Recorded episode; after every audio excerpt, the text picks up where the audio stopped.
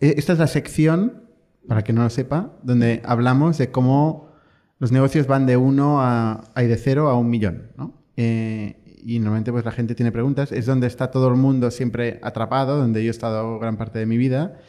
Eh, y, y bueno, eh, si tenéis alguna pregunta, alguna, estáis encallados en algún tema y creéis que os podemos explicar nuestra experiencia. Veo que un- eh, dos camisetas que me han llamado la atención. Una es Evita, clave. es el momento para esta camiseta. Eh, y la otra es, eh, ¿eres un desarrollador o un CTO? Eh, que hablen contigo, ¿no? Efectivamente. Tú no es la primera vez que vienes, ¿eh? No, no. Nada, es que también vengo del mobile y había que aprovechar. Claro, claro. Bueno, eh, mi pregunta es... ¿Cómo te llamas? Me llamo Marco eh, y estoy fundando una empresa, eh, Pulpo. Es una solución para desarrolladores de software. Agilizamos el proceso de las revisiones de código. Eh, mi pregunta es, ¿por qué la gente... eh, parece que hay como, como mucho hype y mucha emoción y que la gente celebra mucho las rondas de inversión. Y yo ahora empezando en, en este mundillo es como que, vale, ahora ya tenemos algo, eh, necesitamos levantar una ronda. y es como que siento que, que la gente pues te felicita muchísimo si, si levantas dinero y tal. Y ahora me planteo, ¿realmente es bueno? ¿Es malo? Te planteas levantar para que te feliciten. No, de hecho, bueno, estamos construyendo el producto, tenemos los primeros usuarios y recibimos una oferta. eh, De inversión. De inversión. Eso es un buen problema tener. Gracias. A mí no me ha pasado nunca. Que estás ahí sin querer, ¡pum! te llega una oferta. ¿Ha sido así? Eh, O sea, no la es- buscabais. exactamente, o sea, estaba tanteando un poco el terreno, hablé con cuatro fondos y uno de ellos, pues... No está Es mal. que, es que este es el tema. O sea, desde que hablamos del not fundraising, Pa- se está poniendo de moda. ¿eh? Yeah. O sea, todo el mundo dice que no está haciendo fundraising siempre y es la mejor forma, efectivamente. Total, que te ha caído la oferta. ¿Cuál es la pregunta? ¿Por qué creéis que la gente celebra tanto las rondas de inversión? A ver, en parte, o sea, el, tener recursos, eh, cuando, cuando no puede, no tienes suficientes clientes para, para pagar la fiesta, eh, pues es, es una señal de que estás vivo y que vas a seguir vivo al menos unos cuantos meses más. Y esto es motivo de celebración, ¿no? Eh, también es verdad que has perdido un poco más de, tu empresa y que probablemente tienes que compartir las decisiones con alguien más. Pero, pero al menos estás vivo unos cuantos meses más, ¿no? Y cuando tienes mucha incertidumbre por delante, que tienes una hipótesis, pero te queda mucho por, por descubrirla, eh, valoras mucho más esto que cuando ya tienes más realidad, eh, ya tienes clientes que pagan la fiesta y, que sabes que tienes alternativas a levantar rondas. Entonces, en estas primeras etapas, es lo que decíamos al principio, ¿no? El mercado early stage, lo- los proyectos early stage son infinitos, pero no todos consiguen sobrevivir y la mayoría es porque no tienen los recursos para hacerlo. Entonces, ser uno de los que tiene los recursos para hacerlo es motivo de celebración. Lo que pasa es que no es el único motivo y no es el principal. El principal es que estás resolviendo un problema en el mercado, que estás consiguiendo clientes, que tienes una tecla para seguir creciendo, ¿no? Esta es mi, mi Sí, yo creo, o sea, la primera es que las startups mueren, ¿no? Y la startup que consigue financiación pues está más lejos de morir que la que no lo tiene muchas veces, eh, a no ser que esté ganando dinero. Entonces, yo creo que hay una parte ahí que, que antes también lo ha dicho Bernard, ¿no? Que decía él el market maker, eh, que en inglés es el self-fulfilling prophecy, o a ver si me sale la profecía autocumplida, que es que hay startups que cuando tienen inversión pueden hacer que su promesa se cumpla en realidad, porque le permite contratar gente, le permite invertir en crecimiento y esto le mete en una trayectoria que le hace ser rentable y le hace quedarse como empresa. ¿no? O sea, e- es cierto que una, ronda de una buena ronda de inversión a una buena compañía puede ser lo que la hace ganar. Entonces tiene mucho valor. Luego hay una segunda y es que las rondas de inversión son una validación del mercado. Hay una validación del mercado que son los clientes. Si te compran, este es el mercado validándote. Pero luego hay otro mercado, que es el mercado capital, que te evalúan, te miran las métricas, miran el mercado, conocen el equipo, miran el producto y te dan una inversión. Entonces, en teoría, los inversores son gente inteligente que se dedican muchas horas y muchos recursos a evaluar compañías. Si deciden invertir, es cierta validación. No, No siempre lo ha sido, y todos conocemos casos de empresas que han recibido inversión que no la tendrían que haber recibido, y nos pensábamos que el hecho de que invirtieran era buena señal, y resulta que no, que era como un mono con un teclado. Eh, y luego la tercera, que tiene un tema de morbo también, son números grandes, es, o sea, nosotros en Factorio cerramos un montón de clientes cada día, y esto nos salen las noticias, uy, hemos cerrado 12 clientes, ¿no? Eh, mañana 13, mañana 10. No, no es, en cambio, pumba, una ronda grande, pues es más, es más fácil explicar una historia alrededor de un evento discreto que de un continuo de pequeñas cosas que hace la startup. Y luego cuando haces una nota de prensa, o sea, la, la prensa por alguna razón le interesa mucho más el tema de las rondas que, que has contratado no sé qué persona que es clave y que te va a ayudar en tal, o que has sacado no sé qué feature del producto, que, ¿sabes? O sea, al final te permite salir. eh, aunque nosotros acabamos de sacar una nota de prensa que hemos... Lo he visto hoy, con una cita mía. Como dice Jordi Romero, diga, mira, lo he visto hoy. eh, que hemos, hemos contratado a un director de Estados Unidos, ¿no? Eh, para nuestra oficina de Estados Unidos. Pues, pues ha salido una nota de prensa de eso. Cuando empiezas, eso no te lo publican, pero mira, ahora hemos conseguido que nos lo publiquen. Venga, más preguntas. Y luego hay gente que no anuncia las rondas, que no mira a nadie. No sé qué me hablas.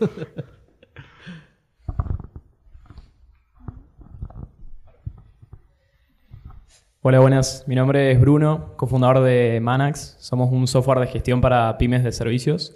Y bueno, mi pregunta bajo la premisa de ir de cero a un millón, por ahí un poco más enfocada a Bernat, que tocaste el tema de que siempre fuiste muy sales-led growth, pero que hablaste con el founder de Wallapop, que bueno, lamentablemente me perdí esa charla, pero sales-led growth versus product-led growth.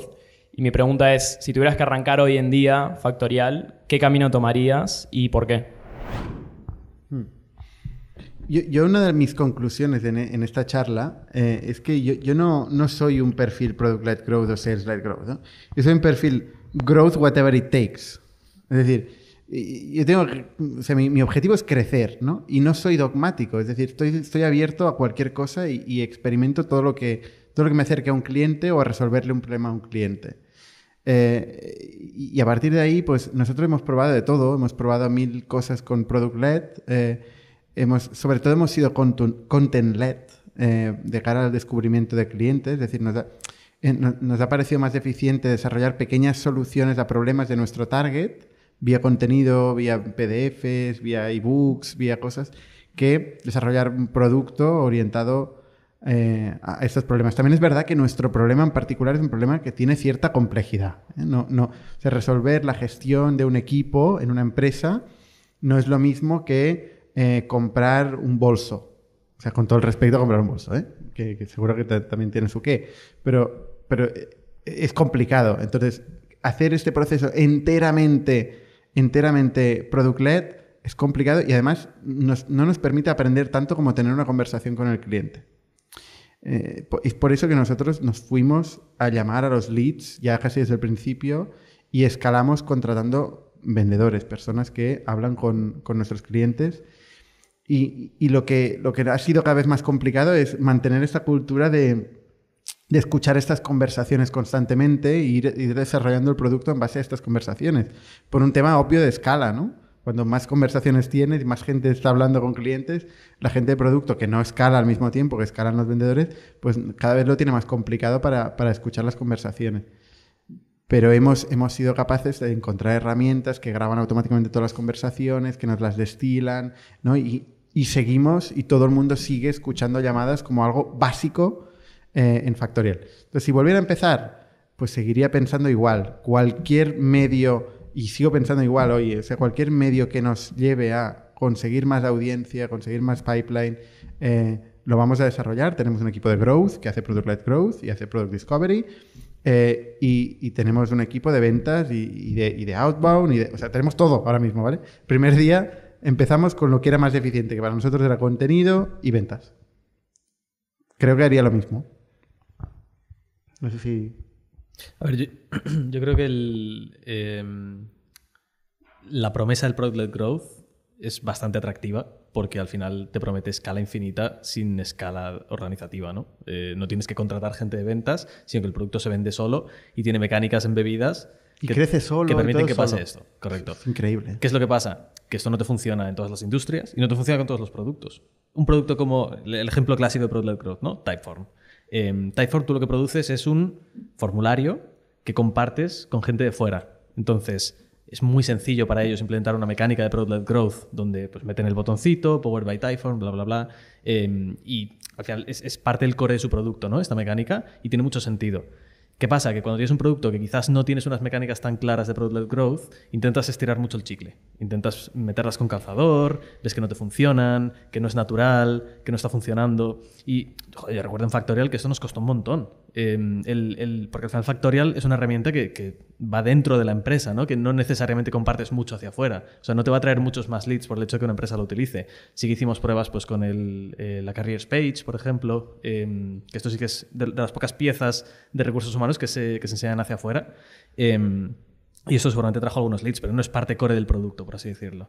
Entonces, te tiene que funcionar muy bien como mecánica core de, de tu producto y en tu industria. O sea, yo no me imagino em, dentro de ciertas industrias vender un producto que es self-service eh, y que no, no requiere, o- ¿cómo decirlo? Que la implementación es tan sencilla que una persona concreta eh, lo puede hacer si no es muy técnica o, o- o lo que sea, ¿no? Entonces, en esos casos, generalmente necesitas una persona de ventas, un sales engineer, que te acompañe durante el proceso de onboarding em, y, que, y que ayude a cerrar la venta. Entonces, no todas las empresas pueden por la industria y por el tipo de producto que tienen.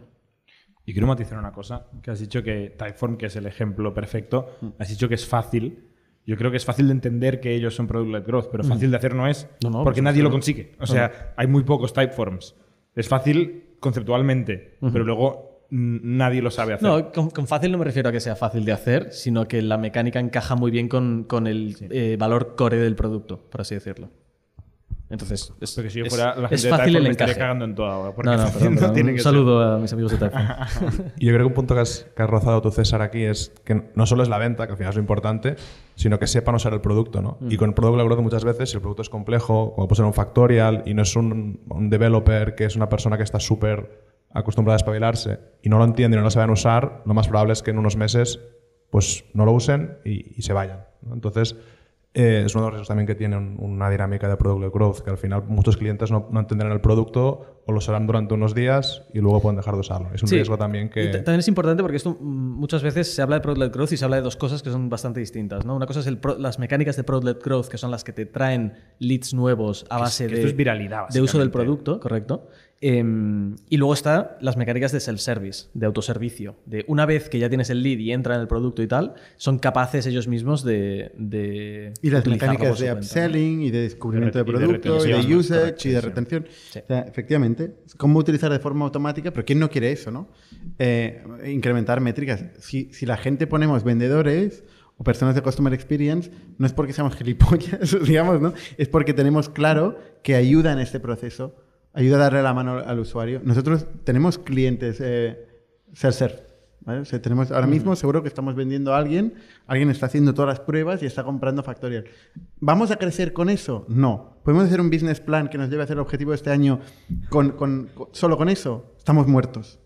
Y eso es lo que le pasa a algunos, algunos emprendedores eh, que hacen self-serve. Que, oye, igual tienen suerte al principio, cubren un nicho, la gente lo entiende, y luego cuando dicen, vale, hemos llegado hasta aquí, ahora queremos seguir creciendo. Hostia, ¿cómo lo hacen?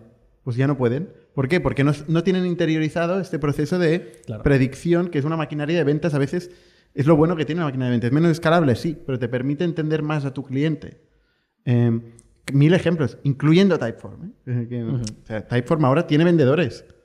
¿Sabes? Ahora ha cambiado la- su, su- su- su Sí, sí, filosofía. y empresas clásicas como Figma, Notion también tienen vendedores porque los deals enterprise no te los cierran por Slack, solo, claro. que era de Slack. las más míticas también, súper viral.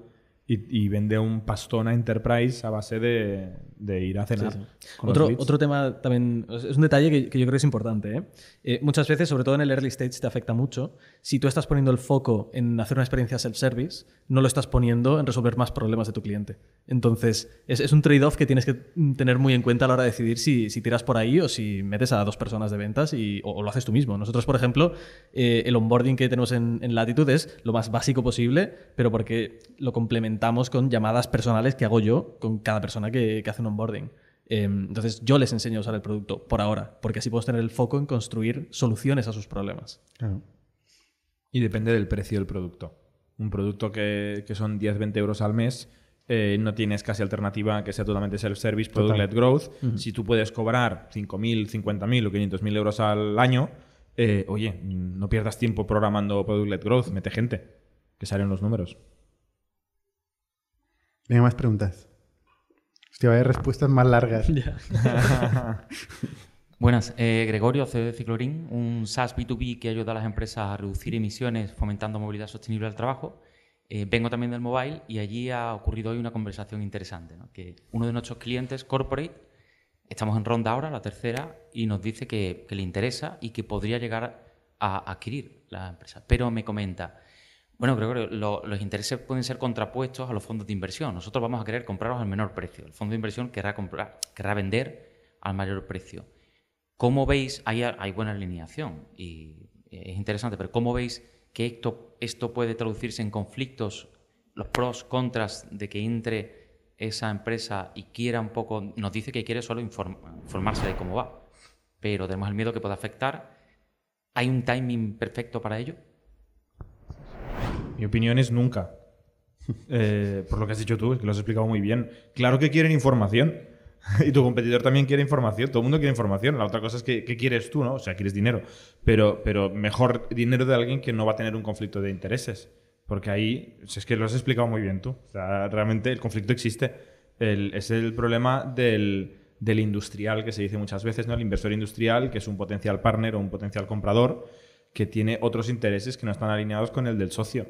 Entonces, mm, hay historias de éxito. Aquí entrevistamos, bueno, Bernat entrevistó a, ¿cómo se llama? Eh, Pablo de Clickars, eh, que dejó entrar a un socio industrial, pero luego nos explicó también, o le explicó a Bernat, que en la propia inversión ya estaba pautada la trayectoria a la compra, con lo cual no era una inversión, era una compra a plazos casi, ¿no? Eh, entonces, ok, es una compra. Pues que la harás a plazos y la anunciarás como quieras, pero ya estás cerrando el precio de la adquisición. Eso me parece estupendo. Pero sin hacer todo el trayecto eh, es una trampa. De hecho, si no lo has visto, te recomiendo que veas este podcast porque Bernard le hace la misma pregunta a Pablo y, lo explica muy bien. Y el otro, Dogfight Diet, eh, que también in- invirtió un, un industrial y también explicaban un poco su experiencia y tal. ¿no? En este caso, eh, en el caso de Pablo y Clickars, ya negociaron cuál sería el proceso de la venta. En el caso de Dogfight Diet, eh, obligaron a renunciar a, derechos que asegura la ley de sociedades de capital eh, en España, que es, por ejemplo, el derecho de tanteo, que lo que hace es que, que, ostras, un competidor igual ya no entra a quererte comprar sabiendo que en tu cap table hay alguien que se lo va a poder quedar a cualquier precio, ¿no? Porque va a hacer una oferta, porque va a hacer gastos en due diligence y tal, si luego resulta que, que se lo puede quedar un, un- un- un socio tuyo, ¿no? Que tiene más información que tú. Claro. Entonces, bueno, si, si eres capaz de hacer ese contrato, yo, y no a ver, también depende de las alternativas que tengas, ¿no? De otros fondos, si tienes otros fondos, no los tienes, ¿no? Eh, y también depende de qué es lo que te añada de valor. Porque en algunos casos estos deals, pues te pueden hacer, te pueden generar mucho, mucho valor. Entonces aquí, pues volvemos al contrato, ¿no?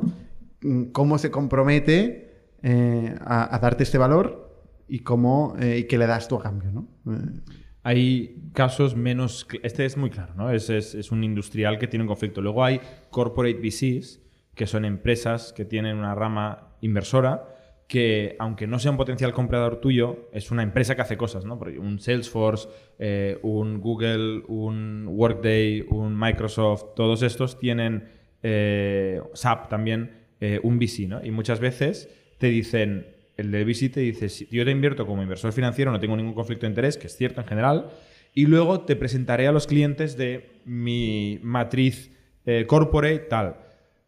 Son promesas, ¿vale? O sea, hay, hay algunos casos de éxito y hay muchos en los que es papel mojado, ¿no? O sea, al final lo que pone en el contrato es lo que pone en el contrato y lo otro son buenas intenciones. Entonces, eh, también cuidado, porque hay gente que dice, no, es que he cerrado una inversión con el VC de Google. Ahora voy a salir en la home de Google. No, eso no va así. No vas a salir en la home de Google. Nadie sale en la home de Google. ¿Te ibas a decir algo? Ah, ¿me has cogido el micro? vale, venga, más preguntas. ¿Tienes otro? Ah, Buenísimo, muchas gracias. vale. Hola, ¿qué tal? Soy Alberto Sánchez, fundador de Modelium, un SaaS B2B de gestión de proyectos de energía renovable, en fase beta actualmente. Entonces, mi pregunta va enfocada un poco a mm, los SaaS B2B, yo creo que en su mayoría mm, mejoran problemas que actualmente se resuelven de otra manera, más igual analógica o, tradicional, ¿no? Realmente yo creo softwares que, revolucionan sectores, ¿no? Por norma general. Entonces, por ejemplo, el caso de Factorial, que era un SaaS de, bueno, es un SaaS de recursos humanos que al principio atacaba problemas que las empresas gestionaban de alguna manera, eh, de, lo gestionaban de alguna manera, ¿no?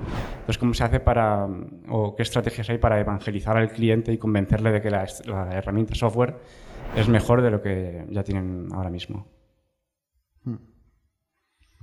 Sí, no, eh, a ver, em, es más fácil vender algo que la gente busca, está claro, ¿no? Cuando la gente no busca lo que tú tienes, entonces tienes que buscar un proxy que sí que busque. Pero algo tiene que buscar, porque es mucho, muy difícil hacer un go-to-market basado en tú llamar siempre, ¿no?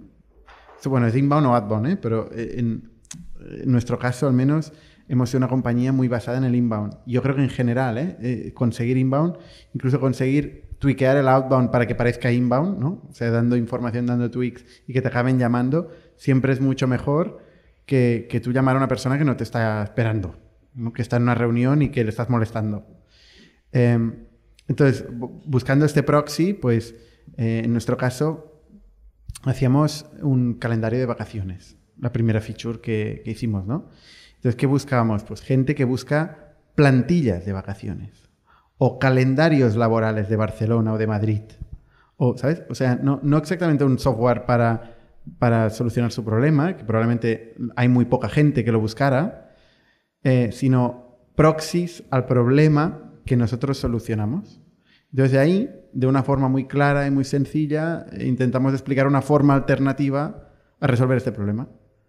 Y esto lo mandamos a una conversación lo antes posible, que ellos fijen la hora, el calendario, la agenda y tal, y, y ahí se lo explicamos. Y al final en el B2B SaaS siempre vendes o que venderán más o que gastarán menos, idealmente una de estas dos, o que serán más felices y trabajarán menos. ¿no? Pero principalmente que la empresa venderá más o que gastará menos. Tiene que acabar por ahí. Si no es difícil. Si ahora alguien te mete el metaverso y no sabes cómo el metaverso te hará ganar más dinero o gastar menos como B2B, es difícil esa venta. Gracias.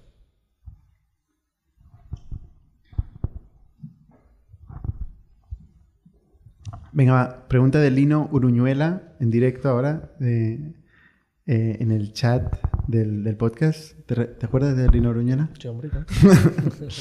Eh, un SEO muy reputado en España. Em, a ver, un SaaS open source. Eh, Lino, a ver. mm, no, no, no. Pero no- la pregunta es, ¿creéis pregunta. que un SaaS Ah, no lo open había source- leído. Pensaba que lo, había- lo había- no. lo había leído internamente. ¿Creéis que un SaaS open source podría ser una empresa viable? Concretamente, software relacionado con marketing. Ahora. Venga, responde tú. No, no, un SaaS No, open no. source estabas diciendo. No, no, responde tú. Hombre, no, que te he dicho la pregunta.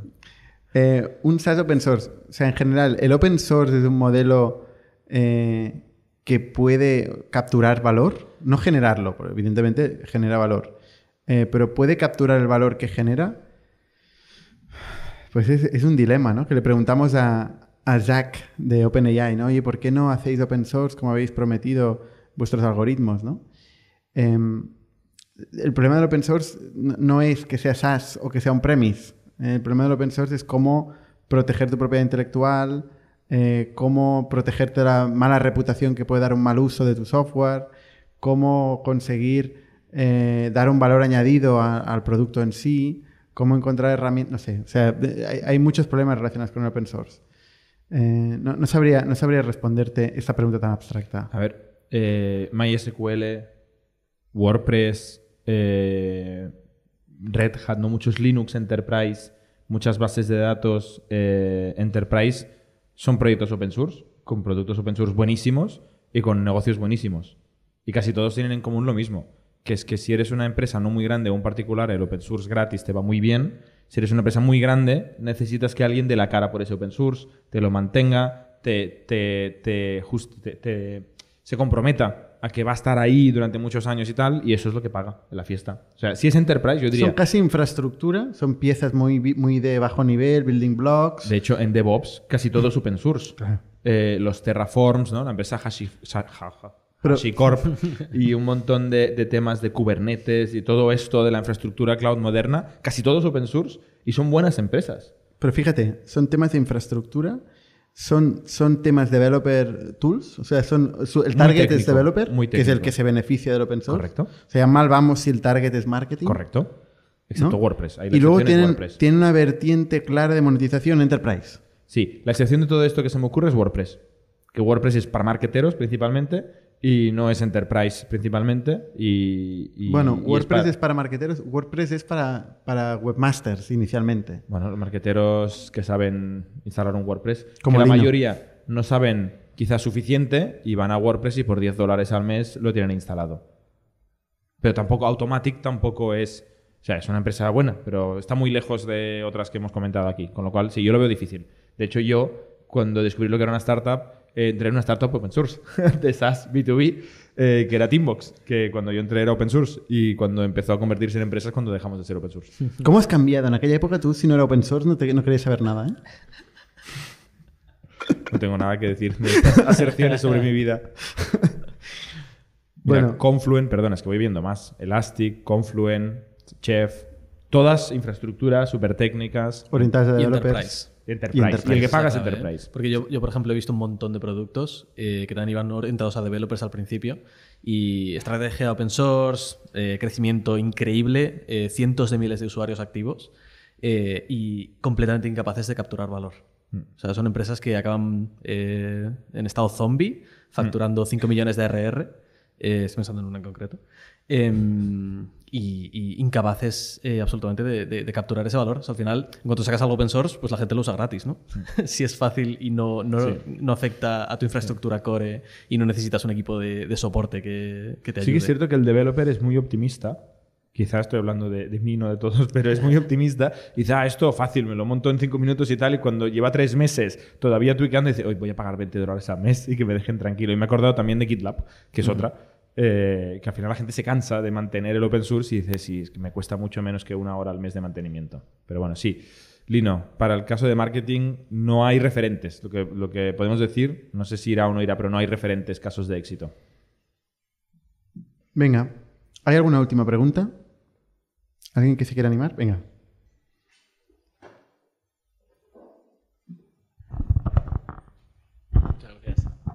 Muy buenas. Em, lo he dejado para el final porque igual no es exactamente de cero a un millón, ¿no? Pero sí que me parece interesante sacar el tema de Barcelona como...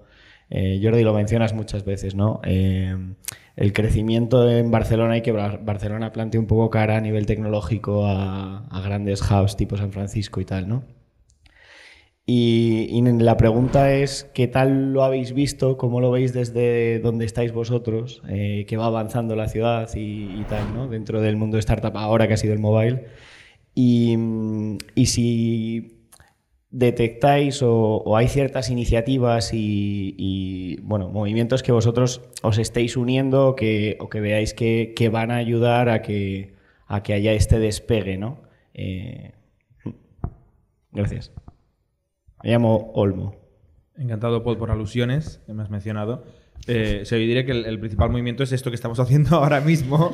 es, es nuestro pequeño movimiento, ¿no? O sea, el intentar compartir conocimiento, invitar a emprendedores, eh, invertir en, en empresas eh, con los recursos que tenemos. Esta es nuestra, nuestra- nuestro pequeño, ¿cómo se dice? Granito de arena eh, en el movimiento de, de- de hacer crecer a Barcelona como ecosistema. O sea, es bastante visible eh, desde el pequeño tamaño que tenemos.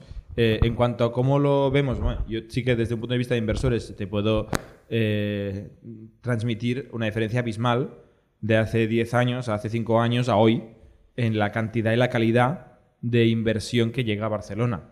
Hace 10 años en Barcelona solo invertían inversores locales que todavía tenían mucho a mejorar, por decirlo de alguna forma. Eh, hace cinco años los inversores locales se estaban poniendo las pilas y venía algún extranjero. Hoy en día los inversores locales se están espabilando y los mejores inversores de todo el mundo no se cortan un pelo en pillar un avión y venir a Barcelona o en hacer un zoom con una empresa de Barcelona e invertir. Y podemos dar fe porque tenemos a uno de estos en el, en accionariado. O sea, desde este punto de vista el cambio brutal. No sé vosotros si tenéis algo más. Bueno, yo, desde, desde fuera, como, como lo veo, es em, a nivel de, de startups es el número es abismal y a nivel de talento también, ¿no? Al final la, la mayoría de, de gente que sale de universidad, que me pregunta dónde ir, etcétera, ya empieza, en su día era, hace 10, 15 años era consultoría estratégica, luego hubo la moda de me voy a un Google, a un Facebook, y era todo el mundo, o casi todo el mundo quiere entrar a una startup, ¿no? Eso no pasaba antes. Y no hablo solo de perfiles técnicos, perfiles de marketing, perfiles de ventas, perfiles de... Y si pasa es porque hay mercado, y si es porque hay mercado es porque hay inversión y porque hay startups. ¿no? Entonces, Barcelona ha crecido muchísimo. Eh, estamos muy lejos de San Francisco, desde luego, de, o, de, o de otros hubs, pero estamos eh, acelerando mucho. Tú, César, viniste a Barcelona. Vine a Barcelona Te- te para trabajar en startups. Le convencí yo. Sí, realmente sí. Em, a ver, yo es que también tengo una visión muy bias, ¿no? Porque he estado dentro de- del ecosistema los últimos Bueno, pero ocho eres años. madrileño. Em, claro, yo en Madrid no trabajé en ninguna startup, entonces no sé. No trabajaste, No period. sabré decirte. Ah, no, sí que que trabajé, sí que sí. Em, no, lo, lo que sí que veo bastante o oigo bastante es muchos inversores que, que hablan con nosotros eh, y que dicen que es que tienen los ojos puestos en Barcelona, porque están viendo pues, casos como, como el de Factorial eh, y un montón más de, de otras empresas que, que han nacido aquí, han crecido aquí em, y han conseguido hacerlo siguiendo aquí. O sea, no eh, yéndose a Estados Unidos, que también lo ha sabido, obviamente, pero em, empresas que lo han hecho desde aquí. Esto se está empezando a ver y la gente está empezando a darse cuenta. Entonces, bueno, llevan ya dándose cuenta unos años, ¿no? Em, y a mí me dicen eso, que, que la mayoría de fondos relevantes tienen los ojos puestos aquí. Y a veces los pies, porque tienen empleados aquí, incluso, ¿eh? inversores, personas aquí. Somos un ecosistema de startups tech de Barcelona, creadores de Camalún, Kipu y Factorial, entre otras. Ofrecemos más de 5.000 metros cuadrados de coworking a startups y organizamos eventos diarios para discutir negocio y tecnología hasta la saciedad. Desde ITNIC Fund invertimos en equipos con capacidad de construir grandes productos y negocios. ¡Te esperamos!